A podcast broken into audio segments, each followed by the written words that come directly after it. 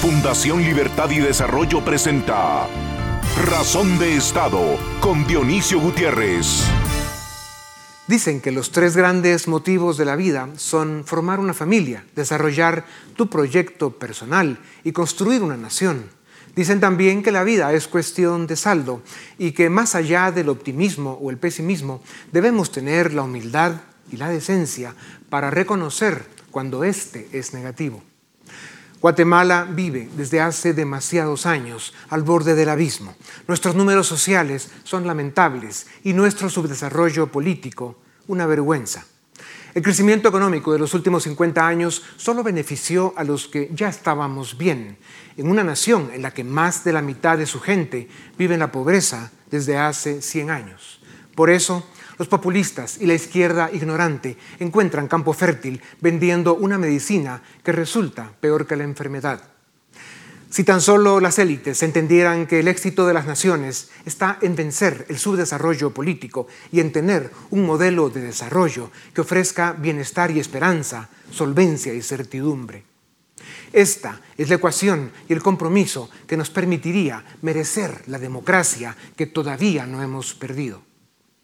Hasta hoy, el futuro prometido es una pantalla mentirosa tras la que escondemos la frustración de no alcanzar una vida digna en el presente.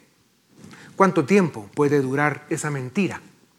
Hoy tenemos un gobierno que representa una oportunidad, pero de poco sirve que sus funcionarios trabajen 18 horas al día, los 7 días de la semana, si la democracia está secuestrada por sí misma. Permitimos que Guatemala se convirtiera en un país ingobernable. Somos un Estado capturado por mafias políticas y económicas que no permitirán que nuestra democracia republicana florezca hasta que tomemos la decisión histórica de hacer las cuatro grandes reformas que el Estado necesita para fortalecer, independizar y transparentar las instituciones de la democracia. La primera debe honrar y dignificar los procesos electorales. La segunda reforma daría a la justicia la majestad que necesita para establecer un Estado de Derecho. La tercera nos daría un servicio civil como el que Guatemala merece. La cuarta reforma haría de la administración del Estado motivo de orgullo y admiración. Estas cuatro reformas son la primera condición para implementar un modelo de desarrollo exitoso. La segunda condición es el crecimiento económico. ¿Cómo explicar sin demagogia y con sencillez que la pobreza se combate creando empleo y riqueza y que ello es posible si hay políticas públicas que incentivan las inversiones y la apertura de nuevas empresas, generando la igualdad de oportunidades sin la cual la democracia es letra muerta? Desarrollar un país toma 20 años, creciendo su economía por lo menos 6 puntos porcentuales por arriba del crecimiento de la población. Este crecimiento solo es posible en el marco de una democracia liberal y republicana. Aquí no caben la corrupción ni el Estado capturado por criminales. La tercera condición es la integración económica de Centroamérica. Simplemente la necesitamos. Esta es la ruta para hacer realidad los motivos de la vida, tener un saldo positivo, vivir en libertad y poder decir misión cumplida. A continuación, el documental En Razón de Estado. Los gobiernos del mundo no estaban preparados para enfrentar una pandemia como lo confirman sus sistemas de salud insuficientes. Una legislación inadecuada pues están violando libertades civiles y derechos humanos fundamentales y su escaso espacio fiscal para enfrentar una crisis social de la magnitud que estamos viviendo. Esta es la realidad en el primer mundo en los países subdesarrollados, si la pandemia se gestiona mal, podemos estar a las puertas de una catástrofe histórica. Aun cuando la mayor parte de economías del mundo iniciaron un proceso de reapertura gradual, la devastación que provocaron los encierros en el segundo trimestre fue tan fuerte y la recuperación está siendo tan lenta que la economía mundial cerrará el 2020 con la mayor contracción desde la Segunda Guerra Mundial. El FMI y la CEPAL estiman que la economía latinoamericana caerá 9%, provocando la mayor crisis económica de su historia La pobreza se incrementará de 30.2% a 37.3% en América Latina, lo que significa que el número de pobres subirá de 186 millones a 231. 45 millones de pobres más.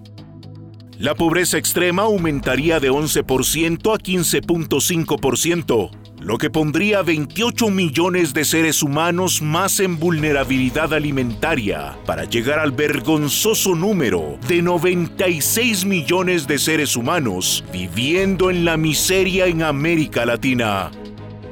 La tasa de pobreza regresaría a ser la misma que se tenía entre 2005 y 2006, borrando 15 años de desarrollo.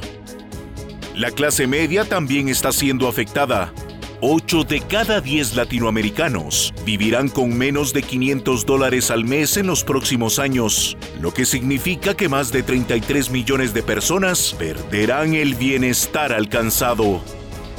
Para países subdesarrollados estos números son devastadores y provocarán un descontento social que será aprovechado por movimientos políticos oportunistas de extrema izquierda o derecha y podrían poner en riesgo las frágiles democracias de la región. Para salvar el futuro de Centroamérica, los gobiernos deben diseñar y ejecutar un plan de reactivación económica audaz y efectivo que estimule un crecimiento económico capaz de generar suficientes oportunidades para aliviar nuestros problemas sociales. En Guatemala, la situación se puede calificar de grave. La producción nacional cayó en el segundo trimestre entre 8% y 10%, la caída más fuerte en décadas. Aunque el segundo semestre mejore, la economía guatemalteca cerrará el 2020 con una caída del Producto Interno Bruto de entre 3% y 5%. Una de las condiciones del desarrollo es un Estado capaz de generar políticas públicas que dan resultados y a las que se da continuidad por varias décadas a través de distintos gobiernos, independientemente del color político. Para Guatemala, las reformas del Estado son un paso obligatorio para salir del impasse y la inmovilidad en que estamos. La pandemia terminó de destapar la precariedad e inoperancia de nuestras instituciones. Si queremos que un plan de reactivación económica funcione, debemos reformar nuestro sistema electoral, el sistema de justicia, el servicio civil y las contrataciones del Estado. La realidad hoy es que Guatemala no tiene las condiciones ni las garantías necesarias para el desarrollo.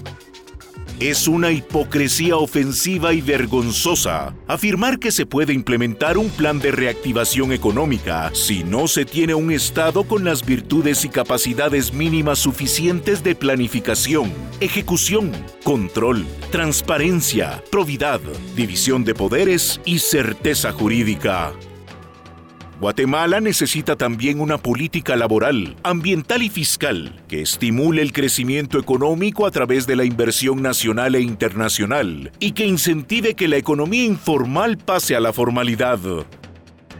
La integración centroamericana es otra condición indispensable si queremos atraer la inversión que necesitamos para crecer. Un bloque económico de 50 millones de personas con un PIB de 270 millardos de dólares generarían para empezar entre 3% y 5% más de crecimiento económico.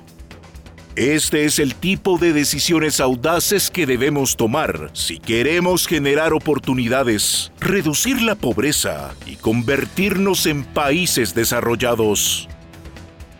Responder con dignidad al desafío histórico de las generaciones que enfrentamos la pandemia tiene como primera condición las reformas del Estado y como segunda, implementar un plan económico valiente, responsable y efectivo que devuelva ilusión, esperanza y bienestar a millones de seres humanos.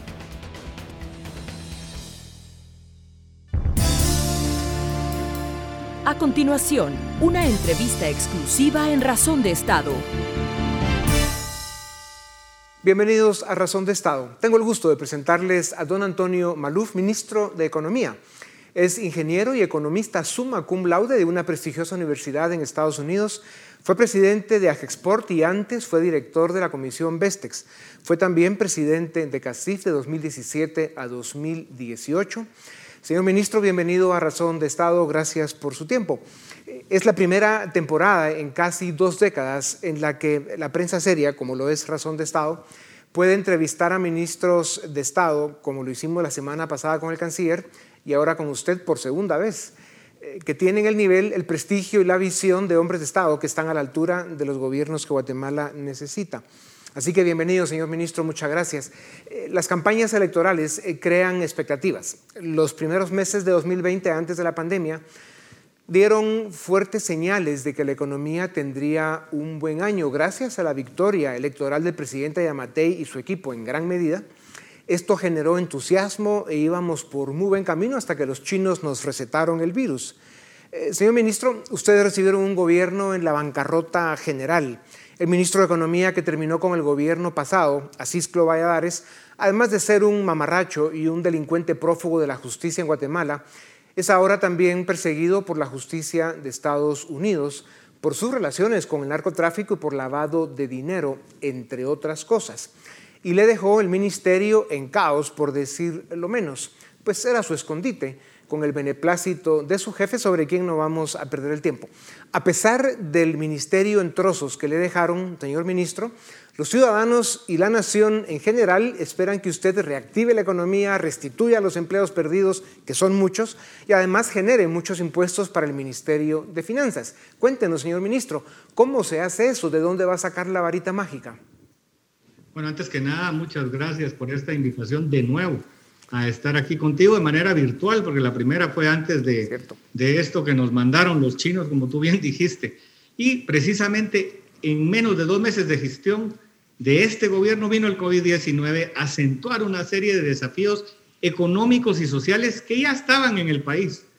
Las instituciones que formamos parte del gobierno del presidente, el doctor Alejandro Yamatei, estamos trabajando de manera conjunta y coordinada para no solo recuperar la economía, sino hacer mejoras estructurales, profundas, que apuntalen una economía más inclusiva y sostenible, lo que antes eh, no teníamos antes de este COVID-19.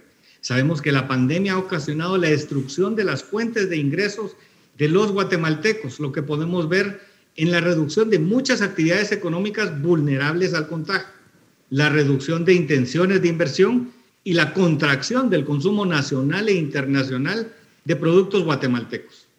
Lastimosamente no existe como tal una varita mágica o una fórmula mágica. Lo importante es que hemos trabajado en un plan de recuperación económica que se enfoca en generar y recuperar nuevas fuentes de ingreso para los guatemaltecos. En ese sentido, en el Ministerio de Economía contamos con un equipo sumamente profesional y técnico que ha realizado análisis cuantitativo y cualitativo de los impactos, así como una evaluación comparativa de las medidas que han tomado otros países para mitigar los efectos de la pandemia. Quiero también destacar, eh, si me das un minuto, que hemos tenido varios acercamientos diálogos e intercambios con distintos sectores productivos del país, así como que hemos visitado varios departamentos de Guatemala, lo que nos permite tener una visión más integral de las necesidades reales que tienen los empresarios y los emprendedores. Como verás, el cuadro que tengo aquí al fondo es de un emprendedor de San Juan Comalapa. Este es copia, el original tú sabes dónde está. Que estos emprendedores son esencia de los guatemaltecos y debemos de ayudarlos a escalar sus negocios y con esto recuperar la economía del país. Así es, eh, señor ministro, es cierto, sabemos dónde está la copia original de ese cuadro en esta fundación, eh, el cual tenemos en un lugar especial con grandísimo honor y gracias otra vez. Señor ministro, la caída en la economía guatemalteca eh, ya está provocando consecuencias muy graves, la peor desde 1982, y la crisis realmente apenas inicia. A finales de julio se reportaron 174 mil trabajadores suspendidos y 67 mil trabajadores despedidos según datos del IGS. Esto es una catástrofe social en, en Guatemala y en cualquier parte del mundo. ¿Está usted consciente, señor ministro, que el plan de reactivación económica y generación de empleo debe ser audaz, innovador y disruptivo para estar a la altura que la crisis demanda? Como te comenté, hemos medido los impactos y estamos conscientes que el plan de reactivación económica debe ser integral, audaz, y el mismo consta de tres ejes estratégicos. recuperar y generar nuevos empleos, atraer inversiones estratégicas al país y fomentar el consumo de bienes y servicios guatemaltecos a nivel nacional, a nivel regional y a nivel mundial. Los tres ejes estratégicos se conforman por 10 líneas de acción y más de 50 actividades puntuales focalizadas en la recuperación económica del país. Cabe destacar que entre estos ejes nosotros tenemos en el número uno la generación y promoción de protocolos de bioseguridad para la reapertura, facilitación y acceso a nuevos instrumentos financieros para mitigar las dificultades del flujo de caja, flexibilización del mercado laboral a través de la actualización de figuras laborales que se ajustan a necesidades actuales, como lo hace la legislación para el tiempo parcial, cosa que países desarrollados ya lo tienen. Además, se contemplan mecanismos de incorporación de jóvenes al mercado laboral mediante capacitación y formación de competencias. La cuarta línea de acción contiene como objetivo fortalecer las cadenas de valor de Guatemala. En este rubro se contempla la industrialización y diferenciación de subproductos agrícolas. El día eh, de hoy tuve una conferencia con FECAESCA, los exportadores centroamericanos, y ellos quieren hacer esto a nivel regional. Me encanta la idea de que podamos trabajar regionalmente en esa diferenciación de productos agrícolas. Pero nosotros como gobierno central estamos eh, presentando una política nacional de innovación para la competitividad que podrá contribuir a la productividad en el sector privado. Y, en esa línea de pensamiento, señor ministro, la reapertura que estamos intentando por sí misma no resolverá la crisis económica provocada por la pandemia, pues el desempleo y la pérdida de empresas pequeñas y medianas son muy grandes. Eh, usted ha estado mencionando sobre los planes que tienen en el ministerio, eh, la visión que tienen para una reactivación económica. Y claro, siempre eh, el demonio está en los detalles y, la dificultad está en cómo hacerlo. La reactivación económica implica compromiso e inversión por parte de emprendedores, comerciantes, industriales y agricultores, o sea, implicará un enorme compromiso porque ya están muy afectados. Ahora tienen que arriesgar aún más su capital exponiéndolo eh, o endeudándose. Eh, los encierros y los toques de queda han causado un daño severo y provocaron el cierre de muchas empresas ya, sobre todo micro y pequeñas. Con la apertura de actividades eh, vendrán más contagios, pero esa es la realidad de una pandemia. A estas alturas las restricciones a las libertades civiles solo alargan la agonía, pues el virus seguirá avanzando como sabemos. Y si los gobiernos cierran, matarán más gente por hambre de la que morirá por el virus. Eh, la, la historia nos lo demuestra. Eh, la recuperación y la reactivación económica, señor ministro, dependen de que los agentes económicos tengan la certeza, la seguridad de que el gobierno no volverá a cerrar el país y a imponer inútiles toques de queda. Eh, ¿Tienen esa garantía los emprendedores chapines, señor ministro? Yo te diría que sí. Esta reapertura que ha sido de una manera gradual, responsable, tomando en cuenta las experiencias internacionales, como bien indicaste, eh, la misma no garantiza esa reactivación económica lastimosamente. Debemos de recuperar la confianza del consumidor y del empresario, por lo que es fundamental que todos nos apeguemos a los protocolos establecidos por el Ministerio de Salud Pública y junto con COPRECOVID y han sido trabajados de manera detallada para cada uno de los sectores productivos del país, tomando en cuenta sus circunstancias y sus necesidades. No podemos garantizar que habrá un retroceso en el proceso de apertura, pero como te digo, yo he visto las experiencias de otros países y conozco eh, que el COPRECOVID está conformado con grandes profesionales que toman unas decisiones velando por el bienestar integral de las personas. Y ahora ah, se ha focalizado dentro de Guatemala por dónde serán, eh, han estado los brotes del virus y esas decisiones serán focalizadas para detener la propagación. O sea que algún municipio podrá regresar, pero el país eh, creo yo que ya no va a volverse a cerrar. Eso eh, es una... Es una gran noticia escuchar eso, señor ministro. Eh, los organismos multilaterales afirman que la pandemia dejará 45 millones más de pobres en América Latina, se dice fácil, y 28 millones de seres humanos más en extrema pobreza. En Centroamérica y sobre todo en Guatemala estarán muchos de estos millones. Em, hay un proyecto, una visión, un sueño eh, una oportunidad que por su grandeza y por su seguridad eh, de éxito presenta obstáculos y desafíos que solo estadistas y próceres podrían resolver. La integración económica de Centroamérica. Esa es la gran oportunidad para de verdad resolver eh, el gran problema de su desarrollo económico que tenemos. Con una integración económica eh, regional subiría la creación de empresas, el comercio, la generación de oportunidades, eh, la inversión en infraestructura y el crecimiento económico a niveles nunca vistos e imposibles de alcanzar para cada país en lo individual. El mundo nos vería como una región atractiva para la inversión y como un mercado con oportunidades. Sin duda alguna, la integración económica de Centroamérica cambiaría la dinámica, el rumbo, la historia de la región. Usted puede ser el ministro de Economía que pasa a la historia junto al presidente, al vicepresidente y los demás ministros por ser los gobernantes que vencieron ese gran paradigma y reinventaron el destino de Centroamérica. ¿Por qué no? Bueno, el, el plan que expuse anteriormente tiene como objetivo no solo mitigar los impactos del COVID-19, sino apuntalar una economía resiliente y dinámica. Y tienes toda la razón. Unidos es la fuerza. Yo te mencionaba a lo que nosotros vimos con la gente eh, de FECAEXCA y también el mundo nos va a ver de una mejor manera. Y la integración económica centroamericana es una de las prioridades para el actual gobierno. Y tú lo viste a principios de este año cuando estuvimos en, el evento, donde nosotros como gobierno estuvimos de acuerdo en empezar eh, a hacer ese canal para que esa integración se lleve a cabo. Y para ello también estamos realizando dentro de este ministerio una serie de acciones que nos permiten avanzar hacia esa meta. Estamos trabajando en la armonización de la normativa para facilitar el comercio entre los países de la región. Estamos avanzando en la unión aduanera del Triángulo Norte, especialmente con Honduras, ya que además del libre comercio estamos promoviendo la libre circulación de mercancías. Eso significa que para productos que no son originarios de la región, los derechos arancelarios se cobran una sola vez. Hemos establecido puestos fronterizos integrados en donde en las instalaciones de uno de los países se cumplen los requisitos aduaneros y migratorios. Hay tres puestos operando actualmente, Corinto, Aguacaliente y El Florido. Por el incremento del, comercio se está abriendo un segundo centro de facilitación. Esto agilizará el paso.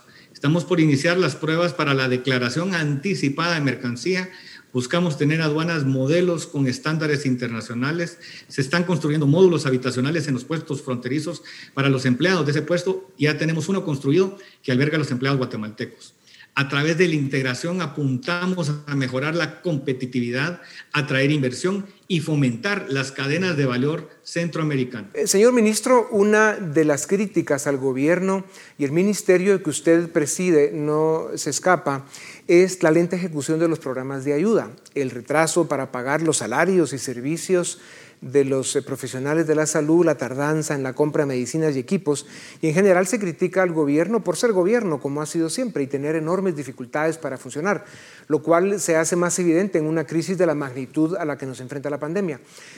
Señor ministro, usted entiende el proceso económico, es un empresario de éxito y sabe lo que cuesta generar un empleo, pagar un salario, arriesgar un centavo y sabe lo que cuesta dirigir una organización para que funcione y sea exitosa. Eh, la izquierda nunca ha querido aprender sobre estas cosas porque tienen asegurado el cheque a fin de mes, un cheque que se fondea con dineros de contribuyentes que generan riqueza en alguna geografía del mundo.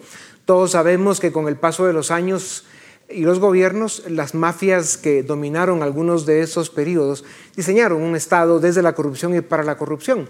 Eh, cuéntenos sobre las dificultades que encontró en el gobierno y en el ministerio y comparta con nosotros cuáles cree que son las soluciones a la ineficiencia y la inmovilidad de las que padecen los gobiernos, que no logran superar las trampas que encuentran por ese modelo de Estado corrupto que permitimos que secuestraran y constituyeran los serranos, portillos, colones, torres, Pérez Molinas, Valdetis, Morales, Alejos, Valladares, Inibaldis, Valdizones, Estradas, y seguro que se me olvidan unos cuantos y tantos más.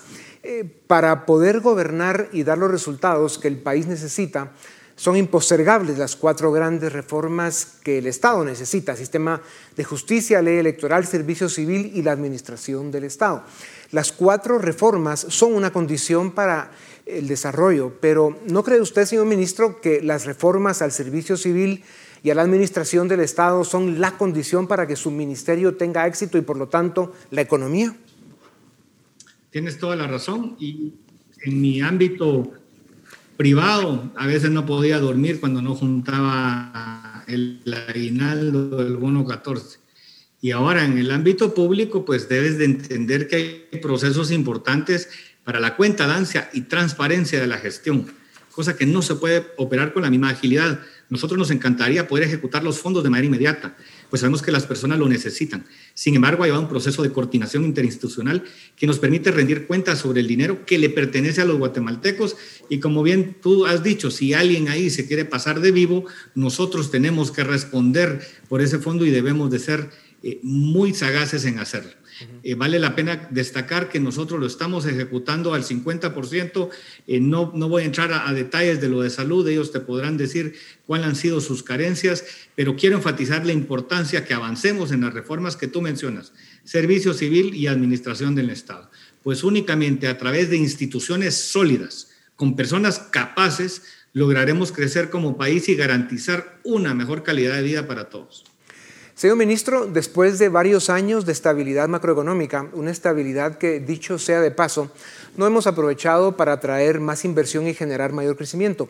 Con esta crisis la podemos perder y las finanzas públicas comenzarán a pasar factura. Eh, los ingresos fiscales se están reduciendo por la caída en la actividad económica. Eh, ¿Qué camino tomará su gobierno para mejorar los ingresos fiscales? Eh, ¿Promover crecimiento económico o subir impuestos? ¿Sería prudente subir impuestos en una economía tan golpeada como la nuestra, con 70% de informalidad, pocos contribuyentes y poco crecimiento económico? Benicio, este no es el momento para pensar en subir o bajar impuestos. Gracias a esa macroeconomía logramos los recursos para paliar ahora esta, esta COVID-19 y tener dinero para los programas sociales que ahora tuvimos. Lo principal ahora en tema de impuestos es que tomemos medidas como una lucha frontal para eliminar el contrabando, la defraudación aduanera, así como promover el uso adecuado de los recursos del Estado de una manera transparente y orientada a resultados. Cuando nosotros demostremos que estamos usando los recursos transparentemente, estoy seguro que cualquier tema impositivo va a caminar más rápido. Bueno, vamos a dejar eso como una noticia pendiente entonces, señor ministro. Gracias. Em, para terminar, señor ministro, hemos intentado sin éxito entrevistar al doctor Asturias después de que asumió el puesto de, carcelero. Digo esto porque le gusta encerrar a la gente y también digo que es un gran científico al que respetamos eh, mucho en esta tribuna. Eh, mi suegra, que tiene un poquito más de 60 años, me recuerda todos los días que le diga al doctor que lo que está haciendo con los mayores de edad es una barbaridad. Ellos saben cuidarse y tomarían las precauciones del caso. En nombre de la pandemia se están cometiendo muchos atropellos. La libertad es el valor más preciado del ser humano. Solo los países autoritarios están tomando estas medidas. ¿No cree usted que harían un favor al país y a la reactivación económica, pero sobre todo un acto de respeto a nuestros mayores, devolverles su libertad y más sabiendo que son los ciudadanos más responsables? Bueno, esta es una decisión a cargo de COVID y con gusto le traslado la invitación al doctor Asturias para la próxima semana, esté en este mismo espacio. Seguro que la acepta. Tomando en cuenta que todas estas decisiones buscan proteger la vida y la salud de las personas, sin embargo, te puedo adelantar que a partir de este domingo las medidas restrictivas para las personas de mayores de 60 años podrían cambiar a ser sugerencias y no obligaciones. Esto ya que el señor canciller, después de la entrevista que tuviste con él la semana pasada, ha pedido que por el bienestar de tu matrimonio y a tu señora suegra, le mando saludos a la distancia, se deje en libertad, que la libertad entiendo que es el camino al desarrollo, podamos salir y que ella pueda salir responsablemente con todas las medidas de seguridad, con todas las medidas de hacer sus compras y demás que hacer. Eso seguro que lo podremos hacer. Pues señor ministro, muchísimas gracias. No sabe cuánto le agradezco esta gestión porque la verdad que estoy en más peligro de lo que usted puede imaginarse, pero en todo caso, em, eh, espero yo que la nación guatemalteca pueda ir creciendo en comprensión sobre la enorme dificultad que están teniendo ustedes para gobernar, no solo en el contexto de la pandemia, sino con el gobierno que recibieron y las circunstancias eh, tan complejas a las que ha llegado el Estado de Guatemala. Las cuatro grandes reformas probablemente sean el gran desafío de ustedes y el mejor legado que pueden dejar para la historia de Guatemala. Muchas gracias por su tiempo. A ustedes también gracias. Esto es Razón de Estado. A continuación, el debate en Razón de Estado. Bienvenidos al debate en Razón de Estado. Hoy tenemos que hablar de la economía, como no puede ser otra forma. Estamos viviendo una de las peores crisis económicas de la historia de nuestro país y el mundo tampoco está en un momento demasiado optimista como consecuencia de la pandemia y las medidas que han tomado los gobiernos para contrarrestar esta crisis sanitaria. Así que hoy tenemos a dos economistas. Doy la bienvenida en primer lugar a Jonathan Mencos, quien es director ejecutivo del ICEFI, y también a Paul Boteo, director ejecutivo de la Fundación Libertad y Desarrollo. Voy a pasarles una pregunta introductoria a ambos, que les pediría que la sinteticen en la mayor medida lo posible para aprovechar el tiempo. Eh, Paul, ¿cuáles serían para ti en dos minutos los temas principales, para las políticas principales que hay que tomar para salir de esta crisis tan profunda en la que estamos? Bueno, gracias Edgar. Yo creo que tenemos que comprender antes que nada la magnitud de la caída que estamos experimentando en estas circunstancias. Estamos hablando que es la mayor crisis económica de los últimos 80 años. Estamos hablando que efectivamente en el caso de Guatemala vamos a tener una caída en el segundo trimestre de entre 8 y 10% del PIB y que posiblemente cerremos este año con una contracción de entre el 3 y el 5% del PIB. Es decir, esta es la peor crisis económica que estamos viviendo en décadas. Dicho eso, tenemos que comprender entonces que las medidas que se tienen que tomar son de acuerdo a la magnitud de la crisis. Y en ese sentido, mi, propuesta es de que podamos atender lo que siempre hemos postergado en este país. ¿Y qué es? Básicamente, cómo logramos generar crecimiento económico en Guatemala. Somos de los países que menos hemos tenido crecimiento económico en los últimos 20 años de América Latina y vemos países que están creciendo como Colombia, como Perú, como Chile, como Costa Rica, pero nosotros siempre nos quedamos atrás. Entonces, en ese sentido, lo que tenemos que hacer es, número uno, revisar las políticas fiscales y laborales que están impidiendo que nosotros podamos atraer inversión extranjera a este país somos de los países que tienen menos inversión como porcentaje del PIB per cápita y no somos capaces de generar ahorro interno para esa inversión. Y entonces tenemos que ser muy agresivos en políticas fiscales y en políticas laborales que hagan que esas, que esas empresas multinacionales quieran venir a invertir en este país. En segundo lugar, ver también el tema de las regulaciones.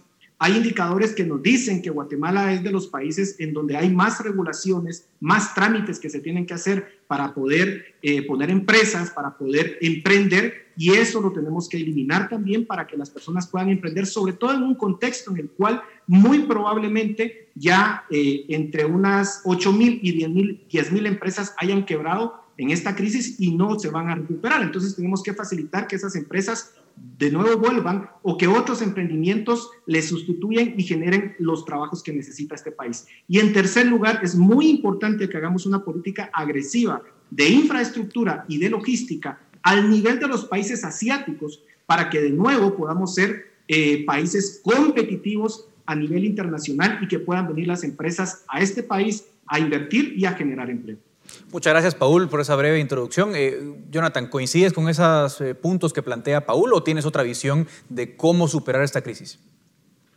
Sí, coincido plenamente en el análisis sobre el contexto en el que nos estamos desenvolviendo. Es una de las peores crisis de los últimos 100 años, incluso en algunos indicadores una crisis todavía más dura que la Gran Depresión de los años 30.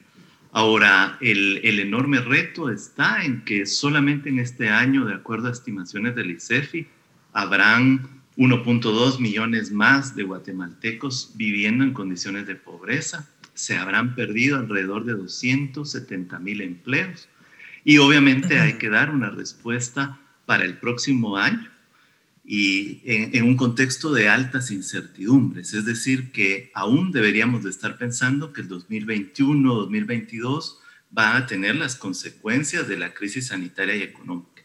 En ese sentido, sí creo que uno de los enormes retos para responder a esta crisis va por el lado interno. En primer lugar, pagar esa deuda social que se ha incrementado en este año el incremento de la pobreza de 8 millones y medio de guatemaltecos a 9.2 millones es algo que debería de estarse poniendo en la mesa de discusión sobre las políticas públicas.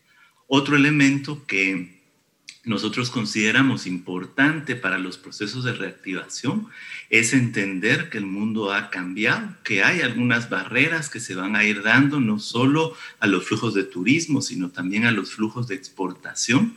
Ya lo veíamos hace algunos días, eh, en China se encontraron trazas de COVID en algunas importaciones de Brasil que provocaron el inicio de una barrera sanitaria a la importación de sus productos. En el caso de Guatemala probablemente suceda lo mismo con esas exportaciones.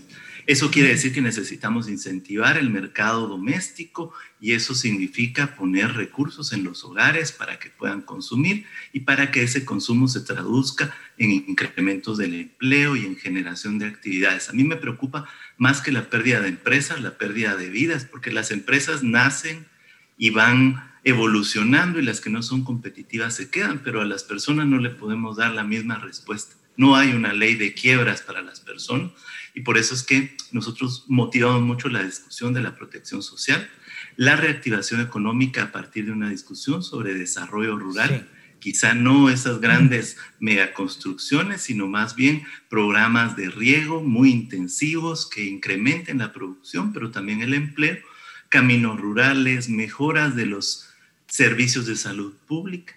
Y eh, otro de los elementos que tocaría tratar es que estamos a nueve años de cumplir o no la Agenda de Desarrollo 2030, que incluye no solo el cumplimiento de objetivos de desarrollo, sino también de esfuerzos en materia de movilización de recursos para que el Estado pueda cumplir con su. Ahora, Jonathan, una de las propuestas que veo que ustedes plantean desde el ICEFI, por ejemplo, es ampliar el bono familia.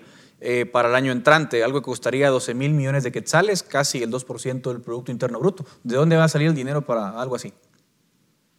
Sí, bueno, en la propuesta ustedes pueden encontrar que hay tres grandes líneas de discusión. Hay una que sí tiene que ver con la movilización de recursos domésticos. Esto son revisiones en el caso de impuestos y también la mejora, la necesaria mejora en la productividad de los impuestos que existen. Otra esfera de nuestra discusión es la revisión de gasto público.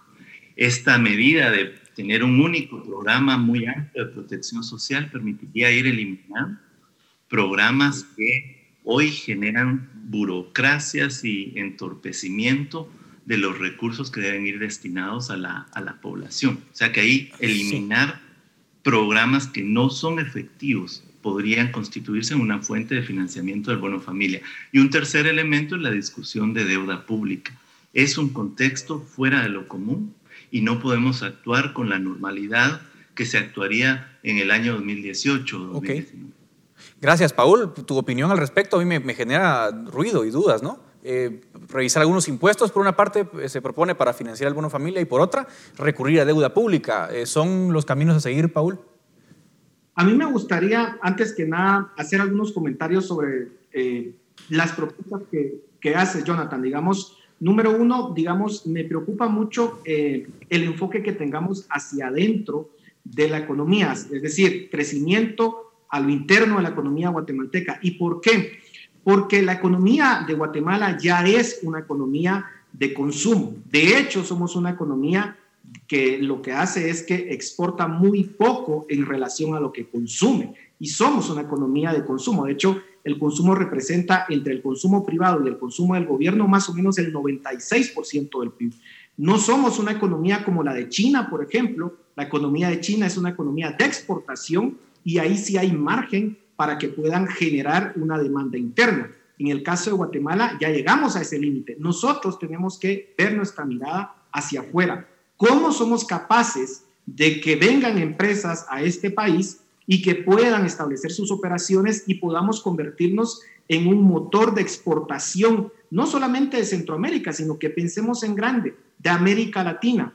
Es decir, si nosotros seguimos con planes que son pequeños, que son, digamos, de alguna forma, que, que, atienden solamente coyunturas, pero no vemos la historia del desarrollo de las naciones, creo que vamos a seguir atascados en donde mismo. ¿Y por qué hago esta reflexión? Porque estamos en un momento en donde efectivamente es una crisis muy dura y como muy bien dice Jonathan, eh, está incrementándose eh, la pobreza, eh, pero la solución a la pobreza pasa no por redistribuir o por repartir programas sociales, sino precisamente por generar empleo. Y si no hay empleo, si las empresas mueren, bueno, no hay empleo para las personas y efectivamente... Sí. Ahora, Jonathan, sí, yo solo quisiera, yo solo quisiera opinar, si me permite. Y entonces creo que es bien importante que podamos eh, aprovechar esta, esta circunstancia para, por ejemplo, las empresas que están en China y que están en otros continentes, en Asia, y que vemos esta guerra comercial, ¿cómo podemos hacer para que esas empresas quieran venirse a instalar a Guatemala? Sería una oportunidad única, pero para eso tenemos que ser muy agresivos en nuestras políticas fiscales y en nuestras políticas laborales y en todo lo que explicaba para que esas eh, empresas quieran venir. Gracias, Jonathan. Sobre eso, él, él, plantea la idea contraria, mejor ver hacia afuera, traer empresas, traer inversión nueva, no apostar tanto el mercado interno. ¿Cuál es tu opinión? Yo lo único que creo es que ya tenemos 30 años de la visión que Paul propone y en realidad lo que tenemos es uno de los países menos competitivos del mundo. Nos quedamos con las migajas de la inversión extranjera directa que llega incluso a Centroamérica porque esta se concentra en Costa Rica y en Panamá. Creo que el modelo que usted, que, que Paul propone, es el modelo que nos tiene en el contexto actual con enormes problemas de gobernabilidad, de crecimiento económico y por supuesto sin ninguna posibilidad de hablar de erradicación de pobreza. Más bien me parece que necesitamos reflexionar no desde el ámbito de nuestras ideas del mundo, sino de qué impactos tiene. Y por eso nosotros en el caso del bono familia hicimos el estudio de qué impacto puede tener Sabemos que la implementación ampliada del bono familia podría generar cerca de 150 mil empleos. Es decir, que tiene un doble dividendo y, quizá Paul se concentra mucho en lo microeconómico, que es que va a llegar dinero a los hogares. Pero nosotros hemos revisado también el ámbito macroeconómico y vemos que hay tres sectores de la economía que se verían muy beneficiados. La industria sería uno de ellos, la agricultura, que tiene una posibilidad de absorción de empleo muy amplia, y también eh, el comercio. Entonces, a mí me parece que todo es muy válido en la discusión. Quizás sea importante pasar nuestras propuestas por el filtro no de nuestras ideas, sino de los impactos. Pero, pero, hay, algunos temas que ustedes proponen, por ejemplo, duplicar impuesto a la circulación de vehículos. Digo, para financiar estas eh, ideas que estás proponiendo. Eh, duplicar impuesto a bebidas, eh, digamos, crear impuestos sobre alimentos con alto contenido calórico, sobre contaminación, sobre grandes riquezas. ¿Esto es compatible con una agenda de crecimiento? Por supuesto. Por supuesto que es compatible. No solo es compatible, es urgente porque el modelo económico de Guatemala no es un modelo económico que vaya por buen camino. Es decir, que pensar la reactivación retomando el modelo tal y como era antes de la crisis, ese es el error.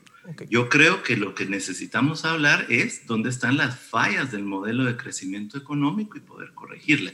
Lo que nosotros hemos propuesto en, el documento que presentamos la semana pasada es una batería de posibilidades para la reflexión social. Ok.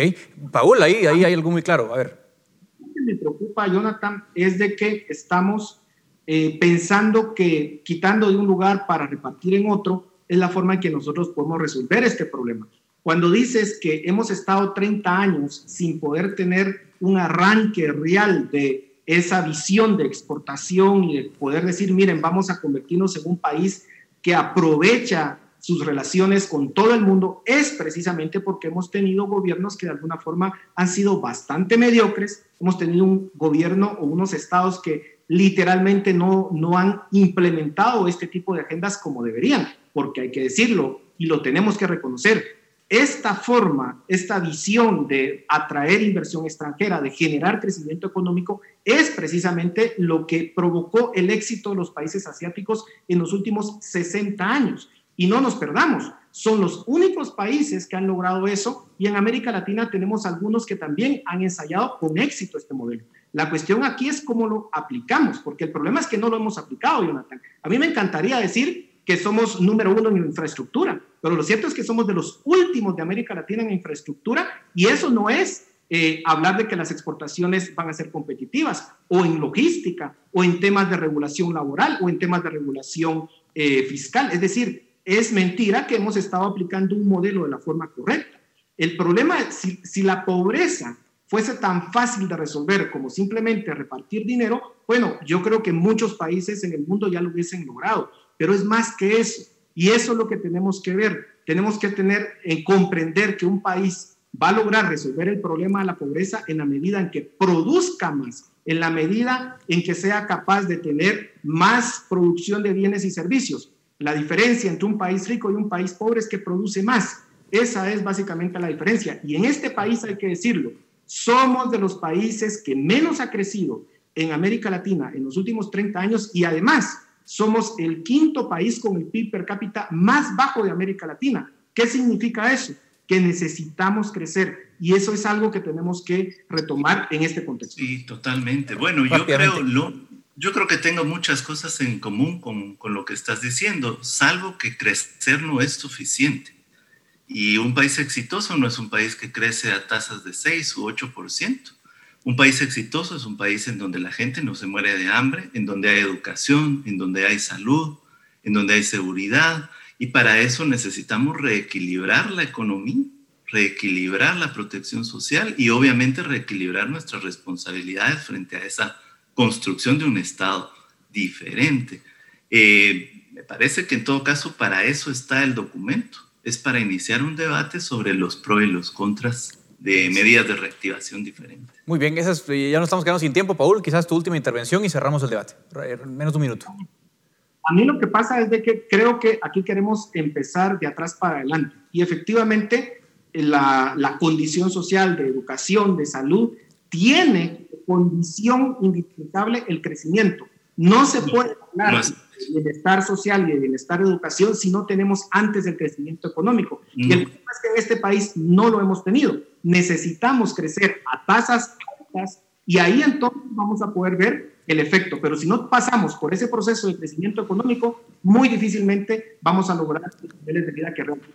Miren, la, discusión está apasionante, lo que no tenemos lamentablemente es tiempo, saben que la televisión tiene, da pocos minutos, pero seguramente tendremos que volver a tocar estos temas tan importantes con ustedes, les agradezco muchísimo. No ah, sé si podría cerrar. Eh, Jonathan, perdón, te, te agradezco mucho, Jonathan, y también Paul, lamentablemente ya se nos acabó el tiempo del debate, los agradezco mucho y les prometo que seguramente tendremos otra oportunidad para debatir estos interesantísimos temas. Gracias a ambos por sus aportes y también gracias a ustedes por su atención. Esto es Razón de Estado. Razón de Estado con Dionisio Gutiérrez es una producción de Fundación Libertad y Desarrollo.